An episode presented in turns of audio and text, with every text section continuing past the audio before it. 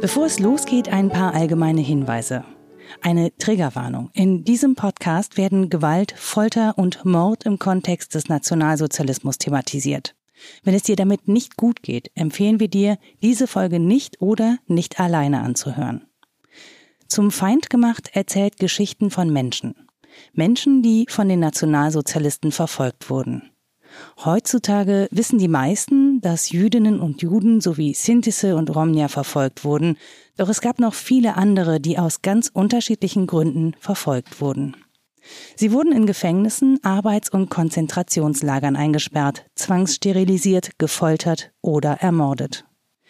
In Zum Feind gemacht erzählen wir die Geschichten von Menschen, die wegen ihrer sexuellen Orientierung verfolgt wurden oder weil sie psychisch krank waren, weil sie die falsche Hautfarbe hatten, weil sie ihre politischen Überzeugungen nicht aufgeben wollten oder einfach nur, weil sie zur falschen Zeit am falschen Ort ihre Meinung gesagt haben. In diesem Podcast kommen Familienangehörige von Verfolgten zu Wort. Sie erzählen aus dem Leben ihrer Vorfahren und deren Verfolgung. Wir sprechen mit Historikerinnen und Historikern über die Hintergründe und wir sprechen darüber, was das für uns heute eigentlich bedeutet. Diese Geschichten machen klar, Freiheit und Demokratie sowie eine offene Gesellschaft sind keine Selbstverständlichkeit. Sie beruhen auf Werten, für die wir alle uns einsetzen müssen, jeden Tag mit all unseren Kräften. Auf unseren Social-Media-Kanälen findet ihr weiterführende Informationen und Bilder zu den besprochenen Fällen. Die Links dazu packen wir euch in die Show Notes. Und natürlich freuen wir uns, wenn ihr uns auf Facebook, Instagram oder TikTok folgt unter Zum Feind gemacht. Weitere Biografien und spannende Hintergrundinformationen findet ihr auf unserer Website www.zumfeindgemacht.de. Ich bin übrigens Nora und ich moderiere diesen Podcast. Auch in meiner Familie gab es jemanden, der von den Nazis verfolgt wurde. Aber darum soll es heute nicht gehen. Heute möchte ich euch die Geschichte von Maria vorstellen. Ich wurde am 1. April 1927 in Asbeck, Kreis Aarhus geboren. Ihre Geschichte hat Maria Pocheba 2012 der Journalistin Monika Mengel erzählt. Ihr findet das ganze Interview auf der Website des WDR. Wir dürfen hier ein paar Ausschnitte vorspielen, denn Maria Pocheba lebt nicht mehr.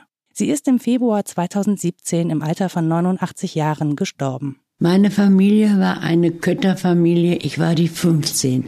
Maria stammt aus einer Bauernfamilie im Münsterland. Kötter, das waren Menschen, die ein kleines Bauernhaus bewohnten, meist am Rande eines Dorfes. Sie arbeiteten als Tagelöhner bei den Bauern der Umgebung. Meine Eltern sind früh gestorben, mit zwölf Jahren war ich vollweise. Das war 1939, also zu der Zeit, als Deutschland den Zweiten Weltkrieg gestartet hat. Den Kotten übernimmt Marias Bruder, aber nur kurze Zeit. Dann wird er in die Wehrmacht eingezogen als Soldat. Maria und ihre kleineren Geschwister bekommen einen Vormund. Und äh, dann kamen ja die Pol ins Dorf. Jeder Bauer kriegte einen Pol zur Hilfe. Und unser Nachbar, ein großer Bauer, der wo wir als Götter waren, der hatte einen Florian. Florian Spionska, 24 Jahre alt. Die sogenannten Ostarbeiter wurden von den Deutschen aus Polen verschleppt. Weil viele Männer im Krieg waren, sollten die Männer und Frauen aus Polen in der Landwirtschaft aushelfen. Schlecht bezahlt natürlich, wenn überhaupt. Und oft auch schlecht behandelt, weil sie in der Rassenideologie der Nazis weniger wert waren als die Deutschen. Wir wussten das als Kinder, wir durften das nicht, aber der war viel bei uns zu Hause und er hat mir viel geholfen bei meinem Bruder bei der Hausaufgabe und auch bei mir.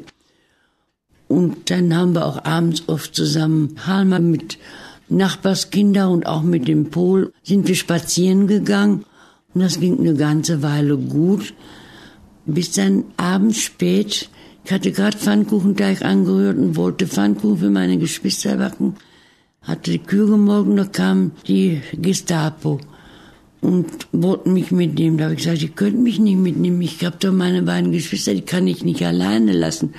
Die haben keine Rücksicht genommen. Ja, ich müsste mit zum Amtshaus und wenn ich alles schön täte, was sie sagten und zugäbe, dann könnte ich auch schnell wieder nach Hause. Das ist 1941. Maria ist zu diesem Zeitpunkt nicht ganz 14 Jahre alt. Was sie genau gemacht haben soll, das weiß sie eigentlich nicht so richtig. Erst im Verhör wird ihr klar, was ihr eigentlich vorgeworfen wird. Ja, und dann hat er mich gefragt und ich war stur. Ich hatte auch Angst. Hat er mich gefragt, äh, ob ich Verkehr mit Pol hätte. Ich sage, ja, wir gehen Sonntag spazieren und das ist ein Freund von meinem Bruder. Und sagt er, stell dich nicht so doof an, du wirst wissen, was Verkehr ist. Ich, nee, ja, Verkehr. Er sagt, bist du nicht aufgeklärt? Ich sage, was denn aufgeklärt? Ja, wie das alles so ist. Dann habe ich gesagt, nein, wir sind nicht aufgeklärt. Und dann sagte er mir, hast du den Pol geküsst? Und da habe ich gesagt, ja, einmal beim Flaschendrehen. Ja, aber dann hast du auch mit dem verkehrt. Ich sage, nein, nur spazieren gegangen. Ich hätte doch sicher schon mal gesehen, wie ein Ochse auf eine Kuh springt. Da habe ich gesagt, ne, da hat mein Vater immer gesagt, da haben wir nicht hinzugucken. Und da habe ich gesagt, sowas habe ich nicht gemacht. Wenn ich jetzt nicht endlich zugehe, und ich habe immer wieder gesagt, ich muss nach Hause, meine Geschwister, meine kleine Schwester, die macht Dummheiten. Die war sechs Jahre, die konnte ich auch nicht alleine lassen auf dem Hof. Und dann kriegte ich erstmal rechts und links eine geklatscht. Und da habe ich so eine Angst gekriegt, habe ich einen Kopf in die Hände genommen und dann habe ich auf Tour geschaltet. Dann hat er mich geschlagen auf den Rücken, überall. Dann kam der zweite Beamte, der kam schon mal rein, der hat das wohl gehört. Und dann sagt er, hör doch endlich auf. Und dann hat er gesagt, nein, die muss erst unterschreiben. Und ich habe einfach immer wieder gesagt, das habe ich nicht getan, das habe ich nicht getan. Und dann hat er immer geschrieben. Ich denke, was schreibt er denn? Hat immer wieder geschrieben. Und ich habe immer wieder gesagt, nein, habe ich nicht, nein, sei nicht so stur. Und schon hatte ich wieder Schläge weg. Und dann nach einer Weile sagt er so, dann jetzt unterschreib mal. Und wenn du unterschreibst, dann kannst du nach Hause gehen. Hat auch nicht gesagt, ich soll durchlesen. Habe ich auch nicht. Ich wollte nur nach Hause. Ich habe nichts gelesen. Ich weiß nur, ich meine, es wären sieben Bogen gewesen, die ich unterschrieben habe. Später habe ich erfahren, dass das ein Gestapo-Mann Langost war. Ich hätte dreimal in einer Nacht mit dem Mann äh, Geschlechtsverkehr gehabt.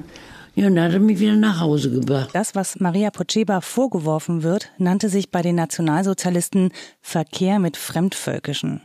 Und ich glaube, das ist eine gute Stelle, um hier eine Expertin mit dazu zu holen. Dafür bin ich nach Fürstenberg an der Havel gefahren zu Frau Dr. Insa Eschebach. Ja, mein Name ist Insa Eschebach. Ich ähm, bin zurzeit Gastwissenschaftlerin am Institut für Religionswissenschaft an der Freien Universität Berlin.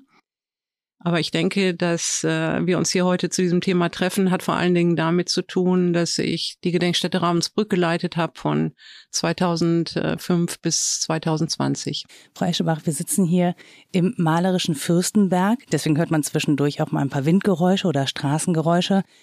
Seit wann galt denn das Umgangsverbot mit sogenannten Fremdvölkischen? Naja, man äh, muss wissen, dass, ähm, dass es da eine Entwicklung gegeben hat. Ähm, also Eheverbote zwischen Deutschen und Ausländern, das hat sowieso eine Geschichte, die schon auch zum Teil bis äh, äh ins 19. Jahrhundert zurückgeht und übrigens auch im Kolonialismus eine große Rolle spielte. Aber wenn wir uns jetzt äh, mit dem Nationalsozialismus beschäftigen, muss man wissen, dass das ähm, Gesetz zum Schutz des deutschen Blutes und der deutschen Ehre bereits 1935 ähm, entwickelt worden ist und da ging es um Rassenschande. Dieses Gesetz regelte oder versuchte zu regeln den Umgang von nichtjüdischen Deutschen äh, zu Juden. Äh, das waren denn Kontakte, die kriminalisiert wurden, so fing das dann an. Das war bereits 1935. 1939 kam dann die Verordnung zum Schutz der deutschen Wehrkraft wurde dann erlassen und da ging es vor allen Dingen um den Umgang mit Kriegsgefangenen. Der wurde kriminalisiert, also deutsche Frauen sollten mit Kriegsgefangenen keine Beziehung welcher Art auch immer unterhalten. Und was dann aber wirklich gravierend und ähm, für unseren Fall jetzt auch relevant wurde, das sind die sogenannten Märzerlasse, die am 8. März, interessanterweise Frauentag, 8. März 1940, sind diese Erlasse herausgegeben worden. Man nennt sie auch Polenerlasse. Die regelten eben den oder versuchten neu zu regeln die sozialen Kontakte von Polen und Deutschen. Und da eben vor allen Dingen sind die äh, Kontakte äh, von Deutschen zu den, Sie sprachen schon davon, von, zu den Ostarbeiterinnen und Ostarbeitern, aber eben auch zu den Polinnen und Polen, wurden sozusagen kriminalisiert durch diese, durch diese Erlasse.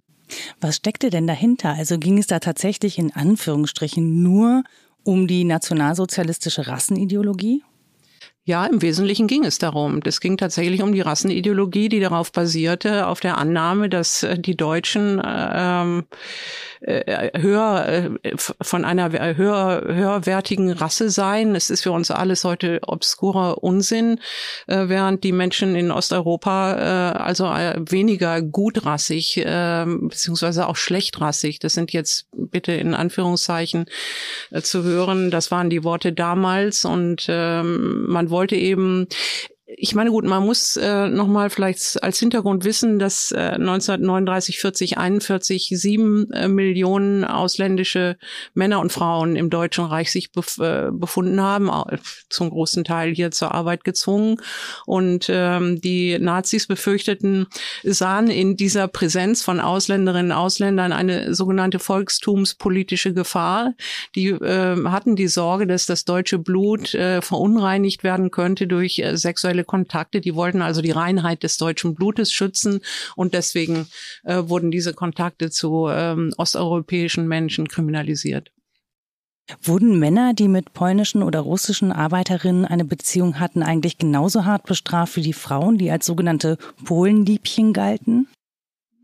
Also mein Eindruck ist, dass diese Märzerlasse sich vor allen Dingen auf Verhältnisse bezogen haben, die deutsche Frauen zu ähm, Menschen aus Osteuropa äh, unterhalten haben. Ist, man kann eigentlich davon ausgehen, dass gerade wenn wir auf die Arbeitseinsätze in der Landwirtschaft schauen, dass da Männer natürlich auch mit polnischen Frauen oder Frauen aus dem aus der Sowjetunion Verhältnisse unterhalten haben, die möglicherweise auch durchaus äh, mit Gewalt vonstatten gingen, denn das, die wurden ja als niedrigstehend wahrgenommen.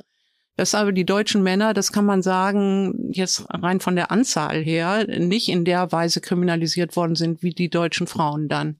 Wir haben ja gerade den Anfang der Geschichte von Maria Pocheba gehört, die mit nicht mal 14 Jahren zum Verhör muss, dort massiv misshandelt wird, um ein Geständnis aus ihr rauszubekommen. War das die Regel, dass Frauen nach solchen Vorwürfen so schwer misshandelt wurden? Also die Fälle, die ich ähm, kenne aus dem Frauenkonzentrationslager Ravensbrück, äh, unterscheiden sich von dem Fall äh, von Maria jetzt dahingehend, dass sie in der Regel älter waren, die Frauen, und ähm, auch von Misshandlungen bei der Gestapo jetzt weniger berichten. Sie berichten aber, und das finde ich fast, man möchte das gar nicht vergleichen, aber wirklich sehr schwerwiegend. Die sind, ähm, häufig hat man ihnen Schilder um den Hals gehängt, die, den, äh, die wurden dann auf Marktplätze der Kleinstädte in der Regel geführt und die wurden da äh, öffentlich gedemütigt, indem man ihnen da öffentlich äh, die Haare geschnitten hat. Da gibt's auch sehr viele Fotografien, die sind auch erst in den letzten Jahren und Jahrzehnten überhaupt bekannt geworden. Damals sollten diese Maßnahmen einen abschreckenden, eine abschreckende Wirkung haben. Maria wird ja zunächst nicht in ein Gefängnis oder KZ gesteckt, sondern erstmal in verschiedenen katholischen Fürsorgeanstalten untergebracht. Dort darf sie sogar eine Ausbildung zur Näherin beginnen. Trotzdem hat die Gestapo sie weiter auf dem Kieker. Warum lässt die Gestapo es eigentlich nicht gut sein mit der Unterbringung in einer Fürsorge? Ähm, ich weiß nicht, warum es, warum diese Unterbringungen offensichtlich das Ziel nicht erreicht haben, was sie hätten erreichen sollen. Ich weiß auch nicht, warum Maria nicht in ein Arbeitserziehungslager gekommen ist. Es gab ja verschiedene Einrichtungen zur sozialen äh, Diskriminierung und Disziplinierung vor allen Dingen auch von Menschen. Wie sich dieser spezifische Weg von Maria gestaltet hat und aus welchen Gründen, ich glaube, da müsste man eben doch noch mal mehr in die Archive gehen, um das rauszukriegen. Jetzt gab es ja auch den Vorwurf zum Beispiel der Asozialität. Maria kommt ja aus einer sehr kinderreichen Familie. Ähm, sie sagt auch, sie wurde wegen sexueller Verworfenheit in diese Anstalten gebracht.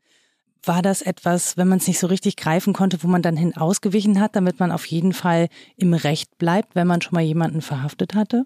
Möglich ist das, aber ähm, wie gesagt, ich glaube, da muss man noch ein bisschen mehr äh, Hintergrund erfahren, um das eindeutig zu beantworten.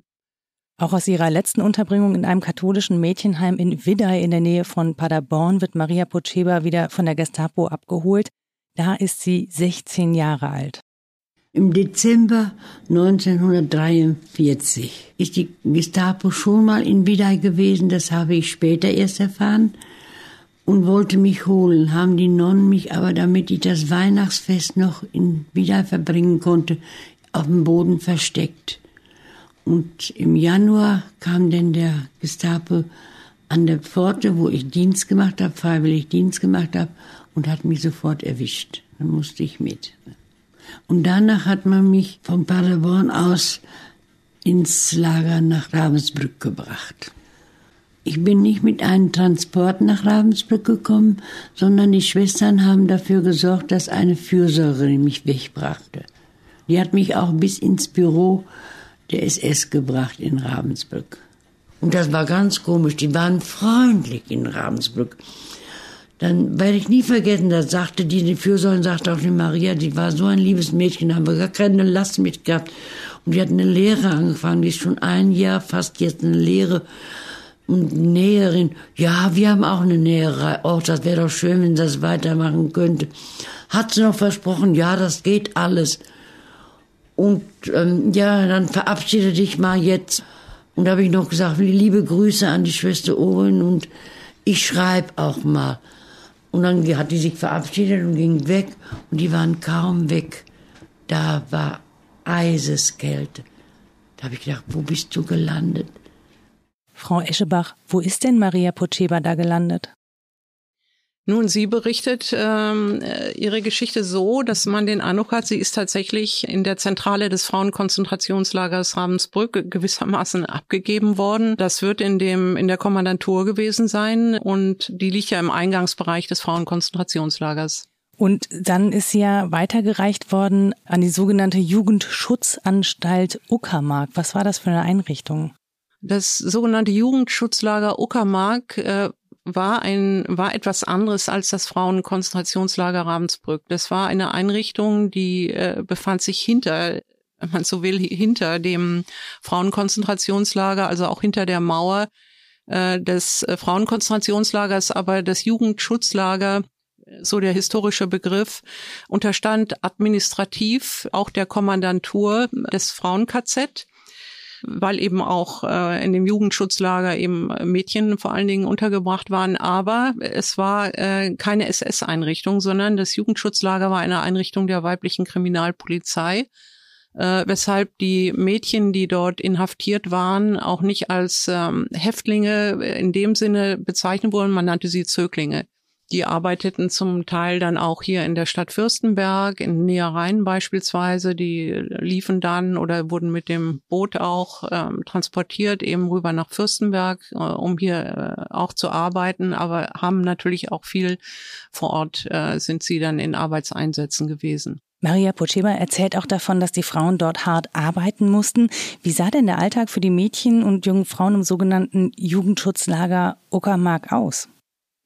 Also Arbeit ähm, gehörte zum Alltag, das kann man sich so vorstellen, gerade auch deshalb, weil sich die Mädchen, also weil man der Auffassung war, die sollten sich wieder an geregelte Arbeitsprozesse gewöhnen, aber eben Jugendschutzlager, das ging zum Teil wirklich mit Brutalität und Härte vor sich. Ein Teil der sogenannten Zöglinge waren tatsächlich in, in Fürstenberg und in Umgebung auch äh, in der Landwirtschaft eingesetzt. Die zogen morgens aus, kamen dann abends zurück. Auch in einer großen Näherei haben die äh, Mädchen gearbeitet, aber eben ein Großteil, und ich nehme an, dass das auch fast die härtere Arbeit war, die haben bei Planierungsarbeiten ähm, mitgewirkt. Die hatten eiserne Loren, die mussten von A nach B mit Sand schwer beladen transportiert werden, damit man die Umgebung der Hafen Staffel, was eigentlich sumpfiges Gelände war, also in einen soliden Grund und Boden verwandelt. Und äh, das war mit Sicherheit extrem schwere Arbeit. Auch Frauen des Frauen-KZ äh, berichten davon. Ähm, dass das wirklich sehr, sehr harte Arbeit war. Und natürlich diejenigen, die irgendwo drinnen arbeiten konnten, in irgendwelchen Werkstätten, äh,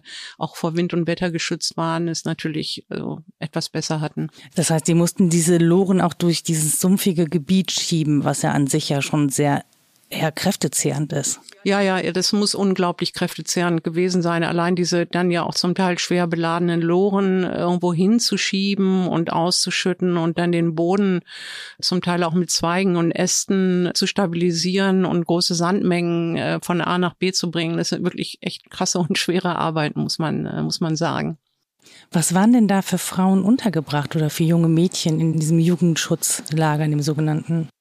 Naja, das war ein Lager, ähm, ich möchte mal sagen, eine Art von Vorstufe äh, zu einem Konzentrationslager. Man wollte, man setzte noch in der NS-Ideologie auf, äh, ich sage das jetzt mal so, ähm, auch in Anführungszeichen sozusagen als letzter Versuch, so äh, die, die NS-Auffassung einer Resozialisierung. Man äh, versuchte diese sogenannten Zöglinge in irgendeine Art von Regelsystem zu integrieren, die sozusagen den Moralvorstellungen auch der Nazis entsprachen, um dann äh, doch noch, jetzt erneut sozusagen Zitat, brauchbare äh, Mitglieder der deutschen Volksgemeinschaft hier zu erziehen.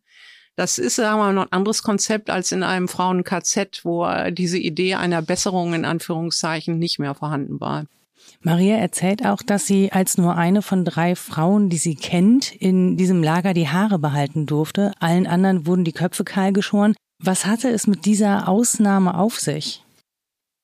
Ja, das ist ein bisschen merkwürdig, weil äh, in der Tat nur den deutschen Frauen die Haare abrasiert wurden, die Läuse hatten. Und es ist tatsächlich auch jene deutschen Frauen, die wegen Verkehr mit fremdvölkischen so die Deliktbezeichnungen äh, denen wurde, wurden die Haare, die Kopfhaare rasiert. Aus diesen beiden Gründen war das der Fall. Ich kann mir nicht erklären oder vorstellen, warum Maria Pocheba ihre Haare hat behalten dürfen, aber ich gehe davon aus, dass im Jugendschutzlager Uckermark äh, das eigentlich eher die Regel war, dass äh, die Mädchen ihre Haare behalten konnten, sofern sie eben nicht äh, mit Läusebefall zu tun hatten. Maria Pocheba erlebt im Lager immer wieder auch Misshandlungen. Das ist das, was mich so furchtbar heute ärgert man hat es Schutzlager genannt. Wo, wo, wo war Schutz? Kann man Menschen einfach so quälen? Wir waren doch Kinder. Täter waren in dem Fall ja auch oft Frauen. Wurden diese Täterinnen eigentlich strafverfolgt und zur Rechenschaft gezogen für die Misshandlungen, die sie diesen jungen Mädchen da angetan haben? Nun, die Strafverfolgung von Verbrechen gegen die Menschlichkeit, von Verbrechen überhaupt im Dritten Reich, die ist ja in Deutschland, das ist bekannt, weiß Gott, sehr schleppend äh, beziehungsweise gar nicht verlaufen. Nürnberger Prozesse, das war der Auftakt und sicher auch eine große Ausnahme. Und da spielten solche Einrichtungen wie Jugendschutzlager erstmal nicht so eine Rolle. Äh, in der Tat sind zwei Beamtinnen der weiblichen Kriminalpolizei die in Uckermark Dienst getan haben. Äh, die sind angeklagt worden, aber äh, soweit ich weiß, waren das keine schwerwiegenden Strafen. Möglicherweise sind sie sogar auch freigesprochen worden. Gleichwohl ist dieser Prozess interessant, weil die Unterlagen, die da entstanden sind, als historische Quelle sehr, sehr aufschlussreich sind. Was für Maria Poteba besonders schlimm war, dass für sie das Ende des NS-Regimes und des Zweiten Weltkriegs nicht auch das Ende der Demütigungen gegen sie war. Nach der Entlassung fing das Elend jetzt richtig an. Als ich zu Hause war, habe ich erfahren, dass der Freund, der Florian und auch sein Freund wieder, der Josef Görgi, dass die erhängt worden sind. Und da war ich so entsetzt. Das heißt, Maria weiß gar nicht, dass Florian erhängt worden ist, bis sie aus dem Jugendschutzlager zurückkehrt.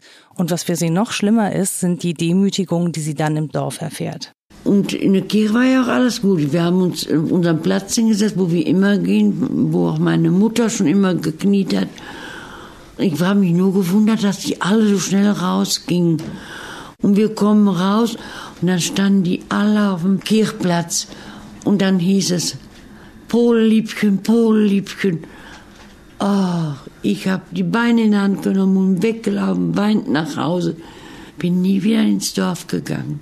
Frau Eschebach, wie lange hat es denn gedauert, bis die Frauen nicht mehr als Polenliebchen geächtet wurden? Also hat das irgendwann aufgehört für die? Also das ist wirklich eine traurige Wahrheit, die äh, Maria Puceva da ausspricht. Und das Erzählungen wie diese, die sind mir auch aus vielen anderen Fällen bekannt. Und was ich besonders äh, krass finde, das ist ein Fall, da eine wegen Verkehrs verfolgte Frau dann äh, in ein Dorf, was dann sich in der sowjetischen Besatzungszone beziehungsweise in der DDR denn befand, zurückgekehrt ist und auch erst als Opfer des Faschismus sogar anerkannt wurde, ähm, aber dann von ehemaligen Mithäftlingen, ehemaligen kommunistischen Mithäftlingen angezeigt wurde und dann gibt's ihre Akte, da, die ist im Strick, liegt die im Archiv sozusagen zugebunden, steht groß drauf Polenliebchen. Da hörte dann sofort auf, äh, das war in den 50er Jahren äh, die finanzielle Unterstützung und dieser Rassismus ist eben nicht nur ein, äh, ein Phänomen der, der sogenannten Nazis, die immer irgendwo die anderen sind, sondern das Rassismus ist ein Phänomen in der deutschen Gesellschaft und das macht die Geschichte von Maria eben auch nochmal klar. Es ist vielen so gegangen, äh, dass sie diskriminiert wurden, äh, weiter äh, nach 45 bis eben auch dahingehend, dass auch Entschädigung in Westdeutschland nicht für diese Frauen gezahlt worden ist. Und ich glaube, das macht auch sehr deutlich, dass man nicht sagen kann, dass am 8. Mai mit Ende des Zweiten Weltkriegs, mit dem Sturz des NS-Regimes, dass damit alles vorbei war, sondern dass das, was in dieser Ideologie aufgebaut worden ist, dass das in der Gesellschaft einfach sehr lange erhalten geblieben ist. Ähm, sehen Sie denn da heute auch noch Bezüge? Also haben wir das heute schon alles bearbeitet oder gibt es da noch ja, Arbeit zu tun für uns als heutige Generation, die ja eigentlich so ganz direkt nichts mehr mit dem Nationalsozialismus zu tun hat? Nun, ich denke, jede, jede Generation stellt ihre eigenen Fragen an die Vergangenheit und ähm, ich denke, dass die Frage nach dem Rassismus in Deutschland wie übrigens auch in anderen Ländern Europas, äh, gerade die Nationen, die, Kolonien, die über große Kolonien verfügt haben. Dazu gehört natürlich dann auch in einem gewissen Zeitraum auch Deutschland. Dieser Rassismus wirklich inhärent ist und äh, NS natürlich im Deutschen Reich äh, und im Zweiten Weltkrieg die verheerendsten Effekte erzielt hatte. Aber ich würde auch so weit gehen zu sagen, Rassismus ist überhaupt kein erledigtes Problem. Da gibt es unglaubliche Kontinuitäten und der Prozess des Othering, wie man heute ja sagt, also jemanden zu einem anderen machen, das sind äh, Vorgänge, die sehen wir natürlich auch heute.